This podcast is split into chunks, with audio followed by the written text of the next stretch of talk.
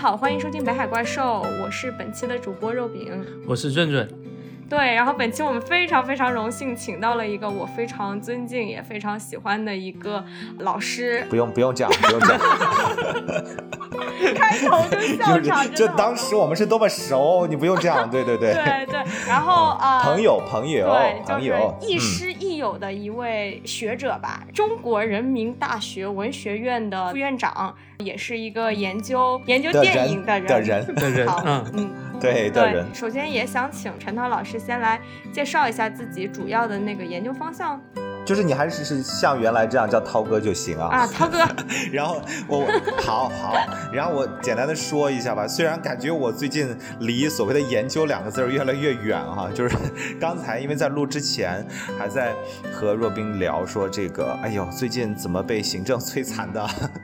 然后好像似乎都忘记了自己是一个学者这个事儿。对，但是我我自己主要是做那个电影和新媒体相关的研究的哈。我们的那个。然是叫做影视与新媒体艺术，那其实只有视的部分，就电视的部分，我不是太涉及，呃，主要是做两块，一块就是所谓的传统的我们说电影研究啊，一块是所谓的新媒体或者新媒体艺术的这样的一个研究。那我其实一直以来最主要的一个啊研究方向是关心这个电影和城市这两者之间的一种关系啊，或一种嗯构成吧。比如说我此前会从不同的角度去切入这个问题，你比如说像阶级的角度，我在呃这个二零一五年的时候出的第一本书叫做《底层在线》，嗯，中国当代电影中的城市游民，其实更多的就是从底层边缘的群体啊。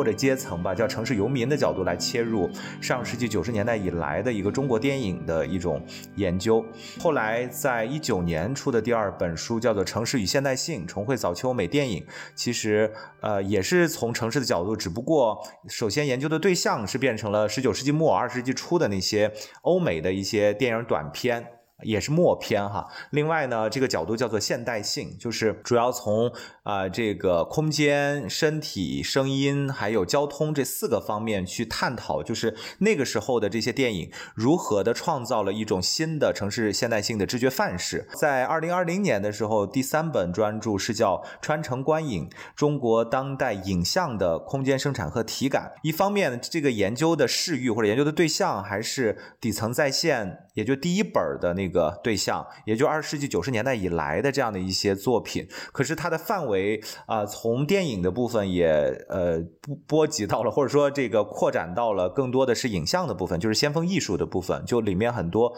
在讲涂鸦、讲 CG、讲装置、讲行为、讲这个所谓的 video art 等等，然后它的角度更多的是偏所谓的空间生产和体感这样的。呃，实际上我最近大概这两三年不怎么怎么做 城市。相关的研究了，主要是也是，嗯，由于受到一些上头的啊，所谓的就是说，呃，一些这个学术规划啊，就是比如说我们整个学科哈，我整个学院的一些学术规划，大概做了这么几点吧。一个是做这个数字特效，就是在讨论数字时代的电影变成了什么，然后从尤其是从这个特效的角度来讨论，这个马上要出一本书啊。然后另外呢，其实做一部分这个新马电影，新马电影指的不是。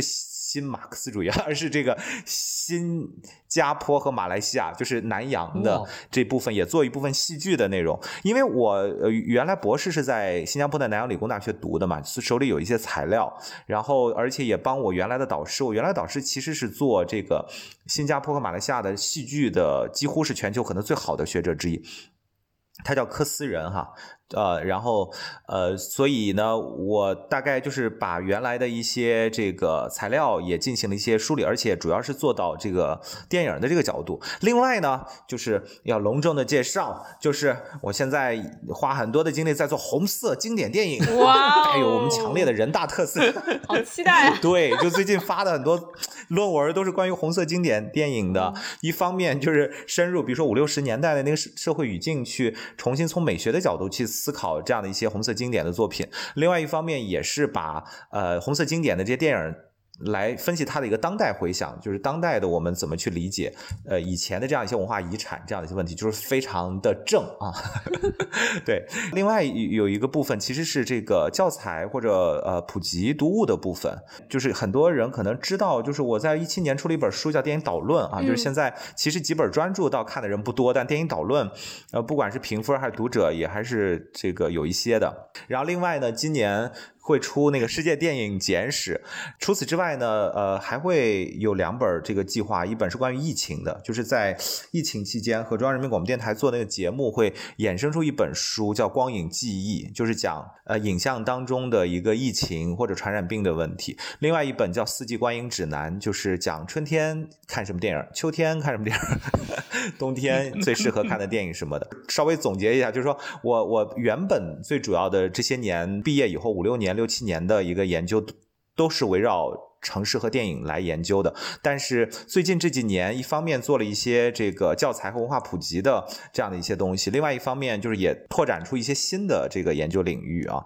但是这些新的研究领域还没有太成型，因为至少专注都还没有完全出版。这样，我听了，我觉得特别期待，也特别丰富，因为我恰恰是读了涛哥的《穿城观影》以及是底层在线那两本讲城市与电影的书，然后我就发现。涛哥其实最开始选择的一些电影都是有点偏独立电影，你的视角似乎都是会关注在城市的底层或者说边缘人的那种感觉。这实实际上那个底层在线比较多，穿城观影你有没有发现其实就不多了？就穿城观影只有。啊，比如说其中的一两章是关于，比如说像摇滚文化，对吧？对，这样的一些还有一点，但是即便是摇滚文化那样的议题，我也都写的是偏这个二十一世纪的那种比较商业化的东西了。什么意思呢？就是我觉得你观察特别好哈，一方面就是确实是我对于在一个中国当代的一些这个。城市影像的研究当中，比较关注的是那些所谓的嗯，这个比较独立的或者比较边缘的这样的一些作品。从这个独立的角度来讲，也是对的。就是以前有一有一本那个就没有被翻译过来的一本英文的非常重要的啊，就是 Chris Berry 和 Paul Pickwas 那些学者的书，叫做 From。Underground to 啊，independent 啊，就是说从地下到独立，就是有一些作品，你比如说像张元呐，像贾樟柯呀，像王小帅，曾经都被禁过，他们的电影叫地下电影。后来慢慢慢慢，其实我们叫独立制片，但实际上后来到了九十年代末的时候开始，尤其是九七九八年左右的啊，那个后七君后七君子事件以后呢，慢慢慢就被收编了。所以现在你会发现，什么贾樟柯，什么王小帅、娄烨，这些都。都是已经是商业的大院线的这样的一些常客了，所以它其实是从一个呃所谓的地下电影到独立电影，再到一个主流电影，甚至我们叫新主流这样的一个。你像以前的那那种一开始拍什么头发呃乱了这样的一些这个非常先锋性的独立制片的，像管虎，现在都都是金刚川这种，你知道金刚川啊，就是新主流，就完全抗美援朝啊，这个简直这这多么的主流，都都已经。发生大量的蜕变了，所以，所以它其实是有一个过程的，就大致上是三步走的这样的一个过程的。这第一点我想说的，第二点就是。我为什么在底层在线里面还是更多的可以讨论一些这样的一些比较底层边缘的这样的一些议题，而到川城观影是不敢讨论呢？嗯，这个可能和现在对的社会环境 也有关。你想，我的博士论文是在国外做的嘛，对吧？当时很多的一些呃题目，其实做起来呃相对比较的这个没有那么绑手绑脚啊。呃，然后呢，我其实回来以后出第一本书的时候，本来我是大概三十五万字，最后。后砍到了大概二十三到二十四万字的样子，几乎是砍了快三分之一。那为什么会砍了三分之一？当然是一个审查，对吧？就是自我审查、审查与自我审查，叫批评与自我批评、审查与自我审查的过程。但是到了现在，恐怕就是如果重新出的话，因为二零一五年出的嘛，可能又一部分得删。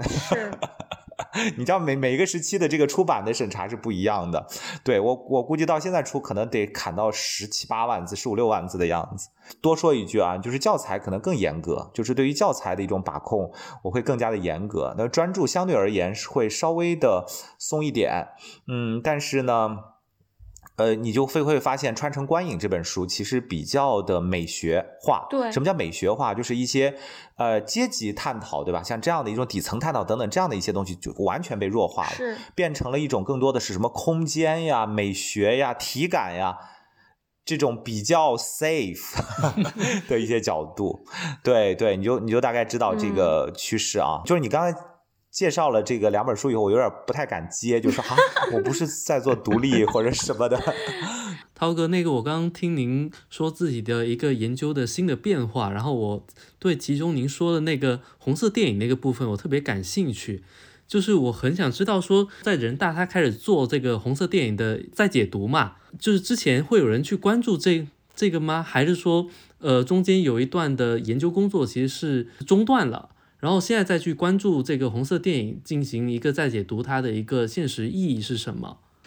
哦，好啊，我我简单的说一下吧。首先就是关于这一块儿，你不管是叫主流电影，还是叫主旋律电影，还是还是叫红色电影，对吧？或者说你如果从时间的角度来讲，叫这个革命电影，或者说十七年电影，或者怎么怎么样的哈，都可以。其实，呃，一直有人。一直都有人做，而且这个是绝对的主流啊。那我们为什么要就是，尤其是我为什么要做呢？就是一方面是因为我确实是认为，在呃一个学术的角度来讲哈，之前大量的一些研究比较偏这个内容主题，或者说偏政治意识形态相关的研究，但我反而觉得在美学的角度，实际上有很多东西是可以再挖的。你比如说，到底这个崇高这样的一个非常重要的美学概念哈，在这种红色经典电影当中。中到底表现成什么样子，或者说这样的一种崇高的美学到底是？在哪些角度是具有一些一个变变化的哈？那么从在这方面，你比如说像斯坦福大学的像王班啊，他就其实有一个相对非常成熟的一个研究，但是他没有往后研究，就是他缺乏在呃这个九十年代以后的这块部分，以及他和前面的这样的一种整合一种对话。我我我因为之前写过一些文章和写过一些这个影评啊等等哈，就是说既有论文又有那种那种发在比如说像光明日报的。博览群书当中的一些重读红色经典的一些小文章。批评文章，另外一个文章会写到的是关于红色这件事情，就是色彩这个部分。你比如说像包卫红，他有一个叫 Fury Cinema，就是像火一样的电影啊，这样的一个研究。就是我会觉得，一方面它是一个像德勒兹说的那种 affect image，就是它是一种情动的这样的一个影像，就是红色的啊，这个鲜红的血液也好，鲜红的红旗也好，漫山遍野的映山红也好，或者像红色的这个火焰也好等等的啊。除了革命的这样的一种啊隐喻以外，背后却有非常多的一种意涵。你比如说啊，它的一种色彩搭配的这样一种意蕴；再比如说一种奇观，就是全红的这样的一种滤镜表现的奇观，比如像什么小花的结尾也好，或者说呃这个闪闪的红星的呃这个入党的那个段落也好等等，那个东西是为了表达什么？以及像火红的情状，就是说这样的一种火一样的。激情到底是怎么样传递给观众？用怎样的一种机制传递给观众？等等，就是我刚举了一个崇高的例子，一个颜色的例子，当然也有，比如说这样的一些电影当中的构图、风景，对吧？它这样的一种风景怎么样去引发观众的认同？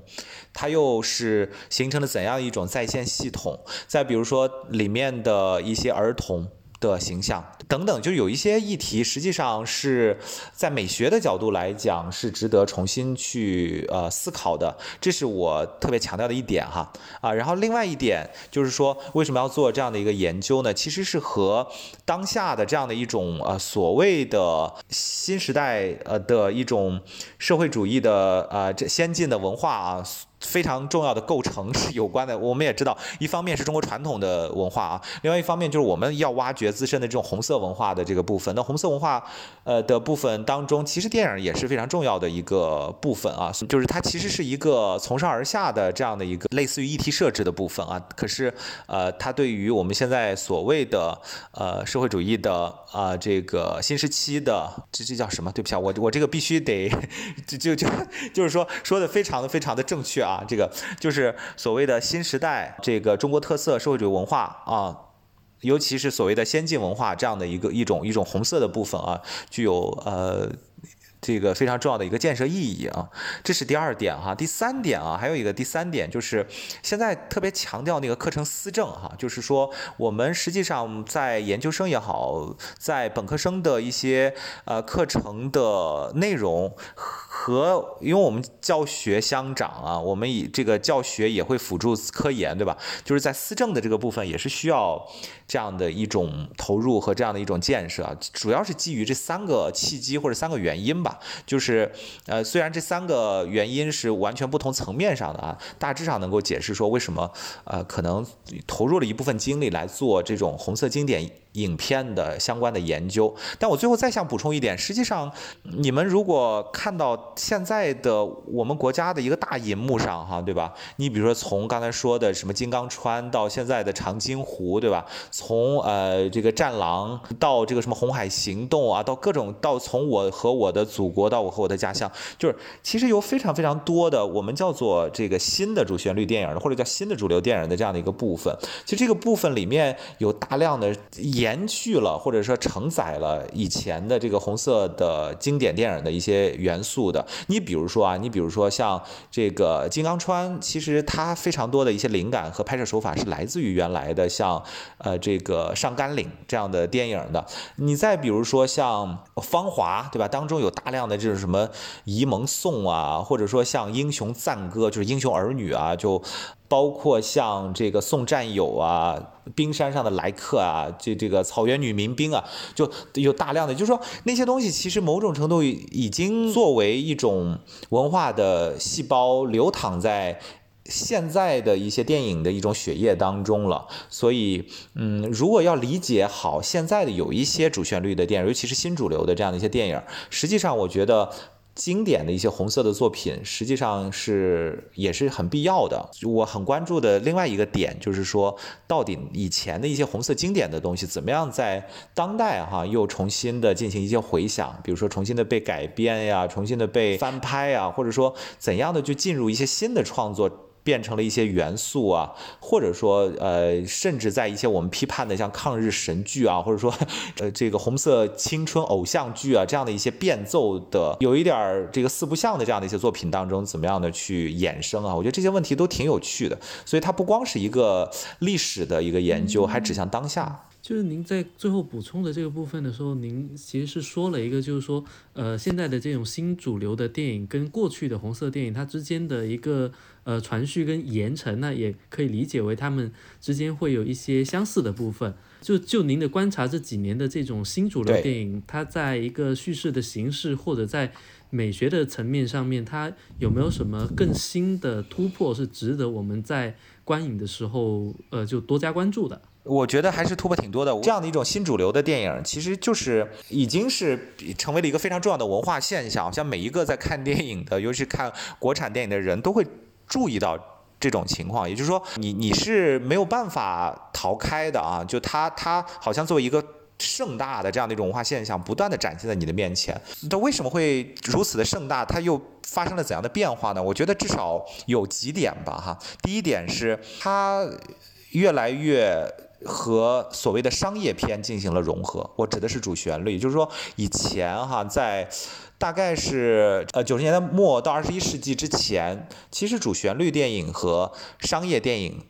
区分还是比较明显的，我们还是比较清晰的能够画到画一条这个界限。你比如说，我们一般认为主旋律电影。就是两大类，一类是革命重大革命历史题材，一另外一大类就是表现平民的这种英雄事件啊，就是普普通的这样的一些平民的情感，但是又歌颂了一种平民当中的一种英雄啊，不管这个英雄是不是一些什么模范呀，或者说很正气的官员啊，或者说我们身边的这样的一些这个邻里呃朋友啊等等，是主要是分成这两大类的哈。然后呢，商业电影其实是因为学习这个。好莱坞的这种商业片或者类型片，所以它的界限也蛮清晰的。原来就是说，你你要不然就是一种所谓的呃科幻片儿，对吧？要不然就是一种战争片，要不然就是悬疑片，什么惊悚啊、恐怖啊等等，就是它会有一些类型。可是呢，最近这些年的这些作品越来越让你感觉到两种都有。你比如说《战狼》，或者说这个《红海行动》，对吧？或者说像《金刚川》，或者说像《长津湖》，我们刚刚说的这些作品，它一方面是。大片儿就是它是战争片，它是这种这个庞大的这种大场面啊、大制作、大演员等等。另外一方面，它就是一个主旋律，因为它就是重大革命历史题材，加上英雄主义的号召，加上主流意识形态的寻唤或者感召，对吧？与此同时。包括像原来的那种平民的生活啊，你比如说以前讲说什么美丽的家也好，或者说贫嘴张大民的幸福生活等等那种主流电影，现在就越来越变成了像中国机长，或者说像这个你好李焕英，可能不是太典型吧，就是它有一些是越来越这个类型化的这样的一种普通的平民英雄的这种故事，烈火英雄吧，对吧？就类似这种越来越大片化。越来越商业化，这是非常明显的。那为什么会这样呢？一方面，它是吸收了很多的好莱坞的那种商业片的元素来，呃，重新去拍这个主旋律电影，让观众们能够真正买票进入啊这个电影院，而不是发票哈，那让你免费的来看。这样的话呢，就是一方面能够呃这个赚取了一定的这个商业利润，另外一方面也起到了这个主旋律的这样的一种。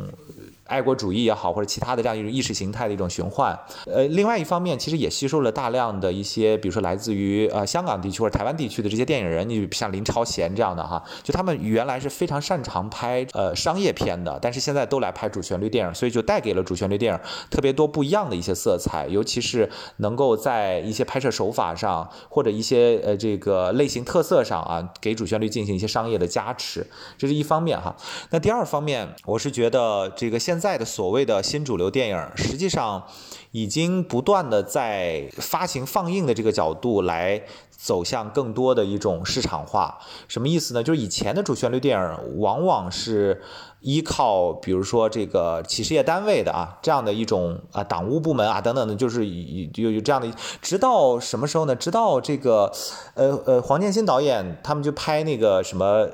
建国大业、建军建建党伟业啊、建军大业等等这样的一个建国建建党建军什么三部曲，这样的时候才开始，就是一方面他在这个制片的方面就已经开始用大量的大演员，另外一方面在这个宣传的层面就开始用。各种的这个广告啊、媒体等等，你像现在的一些这个主旋律大片儿啊，我们叫主旋律大片儿了，就是它充分的利用各种社交媒介，对吧？利用各种各样的一些营销方式，包括这个和放映的这样的一种院线啊，去谈大量的这种这个。我们所谓的排片，对吧？就类似这样的一些东西啊，就这些都是以前商业化的做法，也就是它在传播的过程中，在发行放映的过程当中，其实已经变得非常非常商业化了啊。我们就没有办法去说这是原来主旋律的一种发行放映的方式了啊。第三点，我觉得再说一点吧，就是我觉得现在的一种主旋律电影，由于拍摄的越来越多元化，真的是越来越多元化，所以实际上在艺术的一个风格上来讲，也打破了原来的一些规矩。呃，这个比如。比如说啊，假如这个从五六十年代开始啊，那个时候的英雄主义也好，或者到文革时期啊，就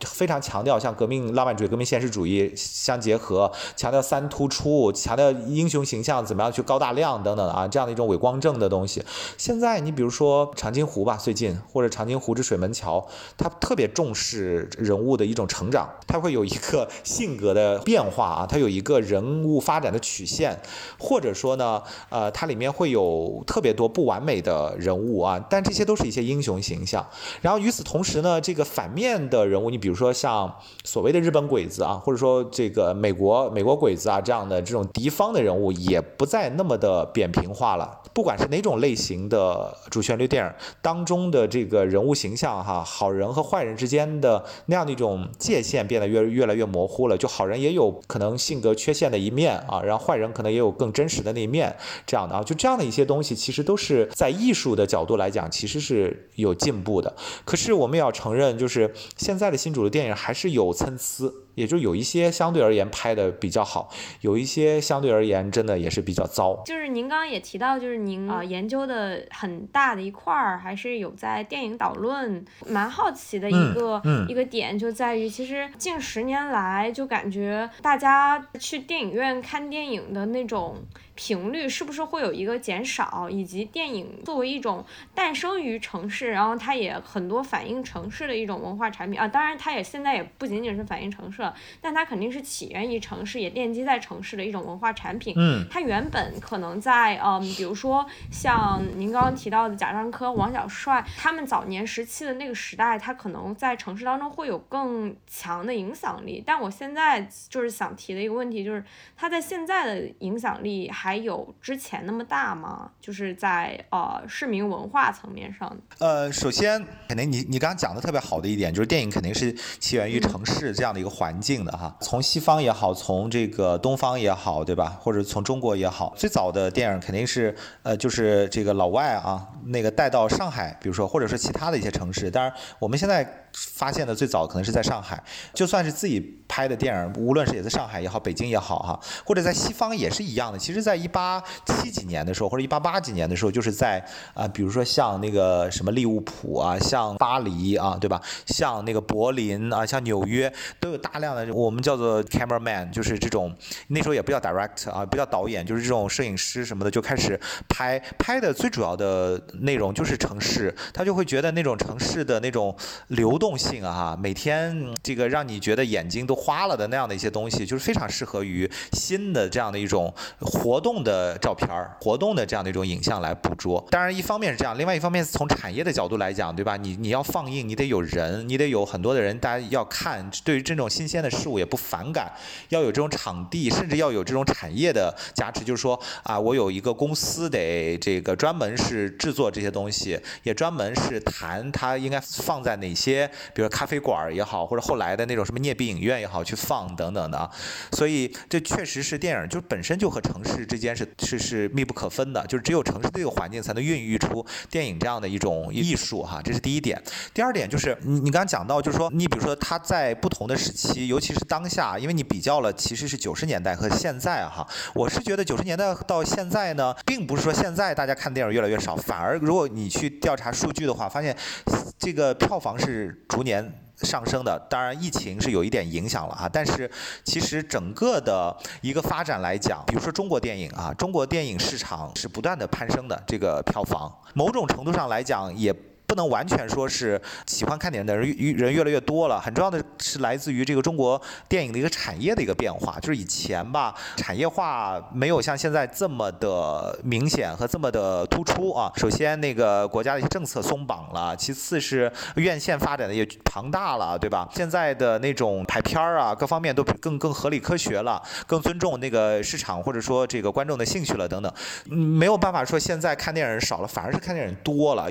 尤其是个你比如说像就春节档，或者说这个元旦档，或者我们叫这个贺岁档的这种啊，包括像五一、十一这种小长假，就太多太多的票房都在这个时候创造的，所以大家其实看电影的会非常多，这是第一点。那与此同时，是我们看电影的这种方式也发生了巨大的变化，就我们不一定去电影院啊，我们叫那 cinema 的那样的一个空间去看了，我们现在有更多的一种看电影的方式，比如说在所谓的流。媒体上，你比如你通过爱奇艺也好，你通过腾讯也好，对吧？你在你的电脑当中看，你在你的手机上看，可以在电视上看，对吧？这种已经变成了完全数码化的、数字化的这样的一种观看的方式。看所谓一个半小时或者两个小时的这种完整电影的一种媒介变得越来越多，越来越复杂哈。我我们的电影已经变得越来越呃这个习以为常。以前你想想，在六七十年代，对吧？大家。每个人看电影多么开心的一个事儿，是因为你看不到，你你一个周或者一个月那个放映队。跑到你们村里面再放，对吧？或者说到你们市里面的那个唯一的电影院去看电影，其实是一个特别奢侈的事情。但现在不啊，现在你打开手机，你打开爱奇艺，你打开什么 B 站，对吧？你就可以随时随地的看。那与此同时，你愿意花点钱去电影院看，享受更好的一种观影的体验也可以。所以其实是变得越来越深入我们的生活，也我们也越来越对于电影这件事情越来越容易的得到啊。还有一个非常有趣。趣的一点，就是从文化的角度来讲，电影也发生了巨大的变化。对我来讲，它变得越来越多元。这是我想说的第三点，就是呃，抖音、快手、B 站等等的这样的一些短视频，使得电影的一个概念变得越来越复杂了。呃，我们原来以为电影只有一种形态，可能就是讲故事的那种，就可能是或者纪录片或者讲故事的剧情片，啊，对吧？就是它是一个完整的，它是一个精致的拍摄的，它是一个拥有主题的啊，它是一个具有一定艺术价值的，对吧？这样的一种作品，它是高于生活的。但是现在好像越来越多的电影是变成了。呃，三分钟、五分钟，甚至几十秒的这样的一个东西，它和我们的生活，呃的关系变得越来越复杂。有一些是比生活还要 low 的，有一些是和生活没有什么太大差别的，有一些呃是一种新鲜的玩意儿啊，有一些是由各种特效构成的一种虚假的东西等等等等。为什么我能够把这样的一些流媒体的短小的这样的一些视频也称为电影呢？因为本身你电影的概念就是 movie 嘛。所以，movie 的意思就 moving images 或者 moving pictures，就所有的这些东西当然都叫做电影。你不能把电影叫做 film，因为 film 指的是那个胶卷，那个早就死掉了，那个没有了。现在没有人在用胶卷拍电影了，现在拍电影都是用数码的，对吧？你也不能说电影是 cinema，cinema 就指的是那个电影院，对吧？因为你你你说我看了一部呃这个长津湖，你看了一部长津湖，你是去电影院看的，我是在。电视上看的有什么本质的差别吗？对于这个作品本身来讲，其实差别不是那么大，对吧？只不过你的观影体验也好，它的呈现的效果也好，可能有差别。所以我也不认为电影这个 cinema 这个定义是多么绝对的，说你你在电影院看才叫是 cinema 才叫电影，你在家里看就不叫电影。我觉得这个也不是这样，就只能是 movie。那如果是 movie 的话，那抖音、快手都叫电影。所以您是觉得，就是像这些短视频，其实都是可以被归类为是电影的范畴，也也可以是电影研究者去研究的范畴，是吗？对你，你知道我我其实做的非常重要的一个，刚才说过，就是一个思考，其实就是特效。特效只是我的一个抓手或者一个切入的视角。我想研究的就是所谓的新媒体的影像，就我们叫 digital images、digital videos、digital picture 这样的一些东西，到底还。和原来的胶片时代的，或者说模拟时代的这样的一些电影，有什么本质的差别？是这样的，实际上有没有本质的差别呢？就就是可以讨论。我我是认为从大的层面上没有本质的差别，没有本质的差别。呃，如果你非得要说电影是什么的话，一直以来就是这个东西，就是只要是运动的影像，它就叫电影。哎，那我蛮好奇的一点就是，可能在很久以前啊。就是在我出生以前，电影就像您说的，是一个比较难触及的事情，它也是一个相对严肃的事情，高于生活的东西，它常常是被看作是一种艺术品吧。但是到电影到了。刚刚您所说的这个概念的时候，它变得容易了，变得稀松平常的，变得呃触手可及了。那它是不是也会导致一种人们对它的轻视和轻浮呢？哦，就是一个轻浮的电影。我在想，哦，电影还有 就是比较，就是比较比较装的和比较轻浮的。我想哈，每一个人对于一个一个半小时的作品和对于一个。呃，三分钟的一段短视频的态度还是不一样的，对吧？但是实际上，我的意思就是说，其实没有什么不一样。从本质上来讲，三分钟有三分钟的呈现的方式，三分钟有三分钟的乐趣，三分钟有三分钟的精彩。你一个半小时有一个半小时的精彩，就好像一一方面从电影史的发展来讲，一开始的像卢米尔兄弟，什么火工厂大门、火车进站都不到一分钟。对吧？都是半分钟左右的。就算是像所谓的世界电影史上第一部大片儿《火车大劫案》，也就才十分钟。那换换到今天来讲，就是一个短视频，其实。可是那个时候就觉得大家觉得电影就是这样子的，只不过到很后面的时候，大家才会觉得哦，大概可能得扩展到半半个小时，或者说扩展到一个小时，甚至才能是一个比较完整的电影的模式啊。那很重要的确定了这个模式是为了赚钱。我这样的话，我我找到一个大概九十分钟左右，我我我能够让你安心的掏出一定的数量的钱，你比如说是六十块或者八十块钱，让你觉得你你是可以接受的，你你你是可以用这样的钱在九十分钟的时间内做个梦。让你觉得很舒舒服服的啊，感受到一种幸福感什么的，然后你再回到家就继续生活这样的。可是这样的一种所谓的这个套路化的啊，所谓的这切分出来的这样的一种规矩，只是一种人为的。我的意思就没有人规定说电影就是应该是九十分钟的，就是应该是六十分钟的。电影在历史上是有非常多不同的这个时间的，呃，一直呃，就算是你以这个九十分钟为呃霸权式的或者为主流式的这样的一种电影发展史上，也有非常多的短片呀。我们每年的奥斯卡都要评短片、最佳短片什么的，对吧？其实它本身就是多元的。就算到了今天，对吧？这个我因为参加好几个电影节，大家不断的在讨论这个问题，就是短视频的问题。就大家都承认哈，就很多电影学学者都承认，就是短视频要有短视频自身的一种特征，呃，然后长篇要有长篇的特征。我们没有办法去用一套标准，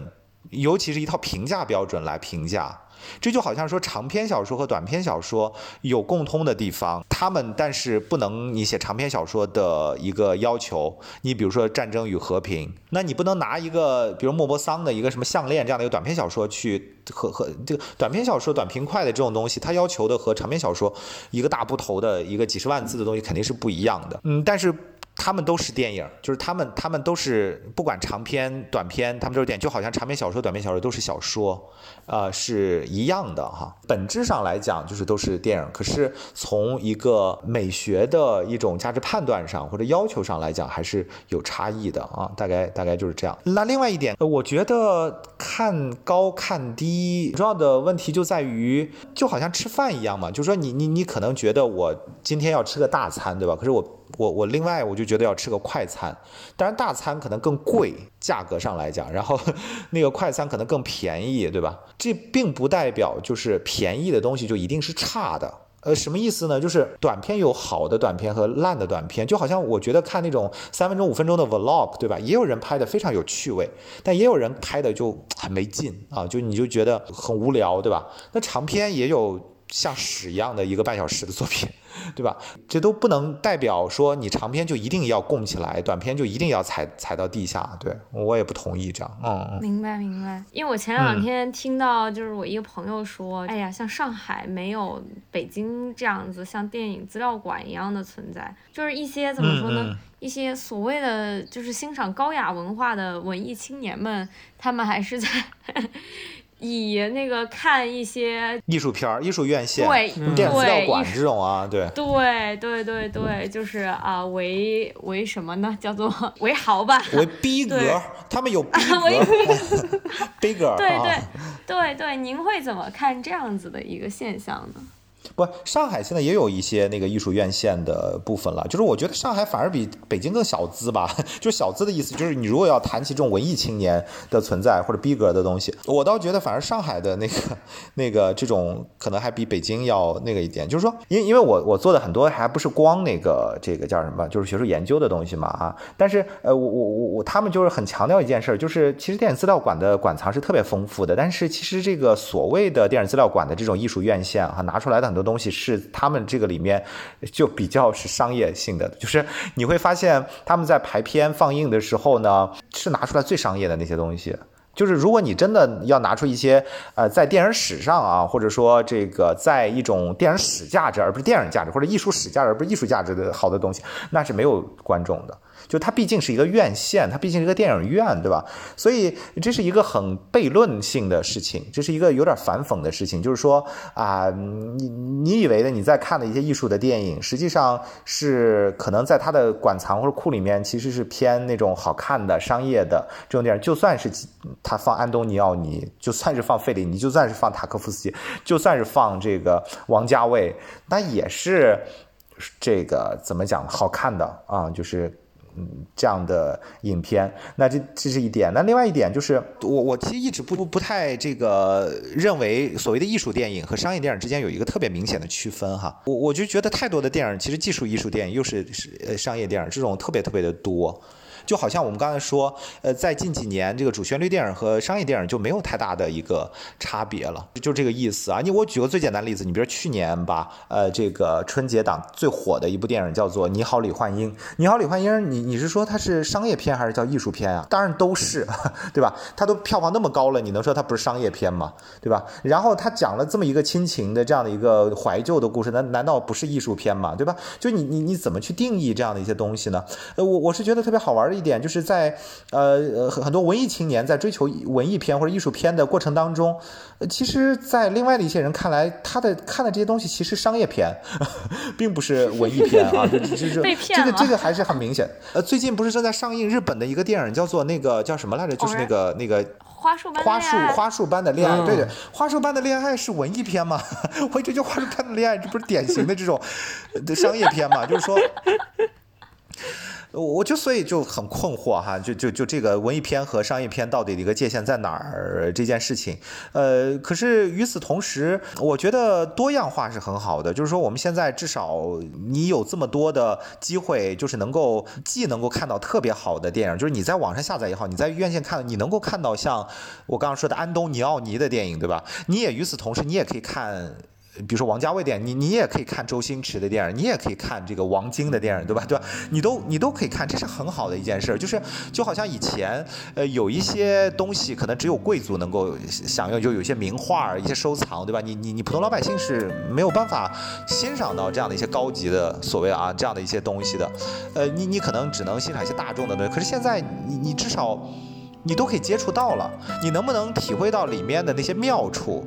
这是其次，但至少你是能够得到了那个东西 available 的，就是已经是，我觉得这一点是最好的，就它是让你能够在 available 的同时，它又尊重一定的多样性，就是说好，呃，就像那个花束般的恋爱说的，你你你可能会找到一个和你有共同的一种口味的，或者我们叫 taste 的一种品味的这样的人，对吧？呃，这样的人，嗯，可能就是这这种品味塑造了一种新的一种所谓的认同。也就是说，以前认同可能是由于你的这个阶级身份，或者你的社会地位，或者你的物质情况。先可能在呃城市里面的这样的一些青年，对吧？大家更多的以这种文化品位啊，来作为一种资本，来进行一种门当户对式的交往。电影其实就是某种程度就是当中的这种文化资本的一环啊。我说的文化资本，当然就布尔迪厄说的，就是说，其实你这种文化品味，某种程度也是你你的标榜的资本，就好像你是这个九八五学校的啊，对吧？你它可以转化成。你的一种沟通资本的，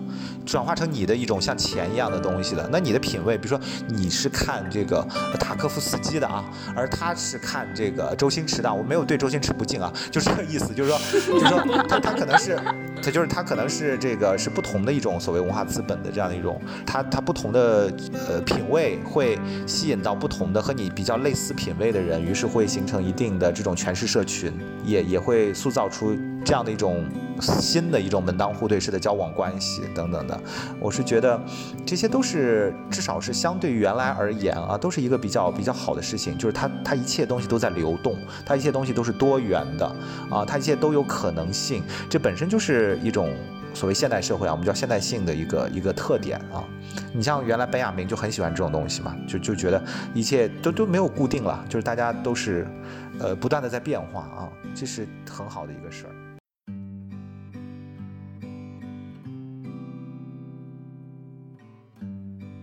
感谢你的收听。如果你喜欢《北海怪兽》，还可以通过 Newsletter 公众号阅读到主播更多的文字创作内容。订阅链接可以在 Show Notes 结尾找到。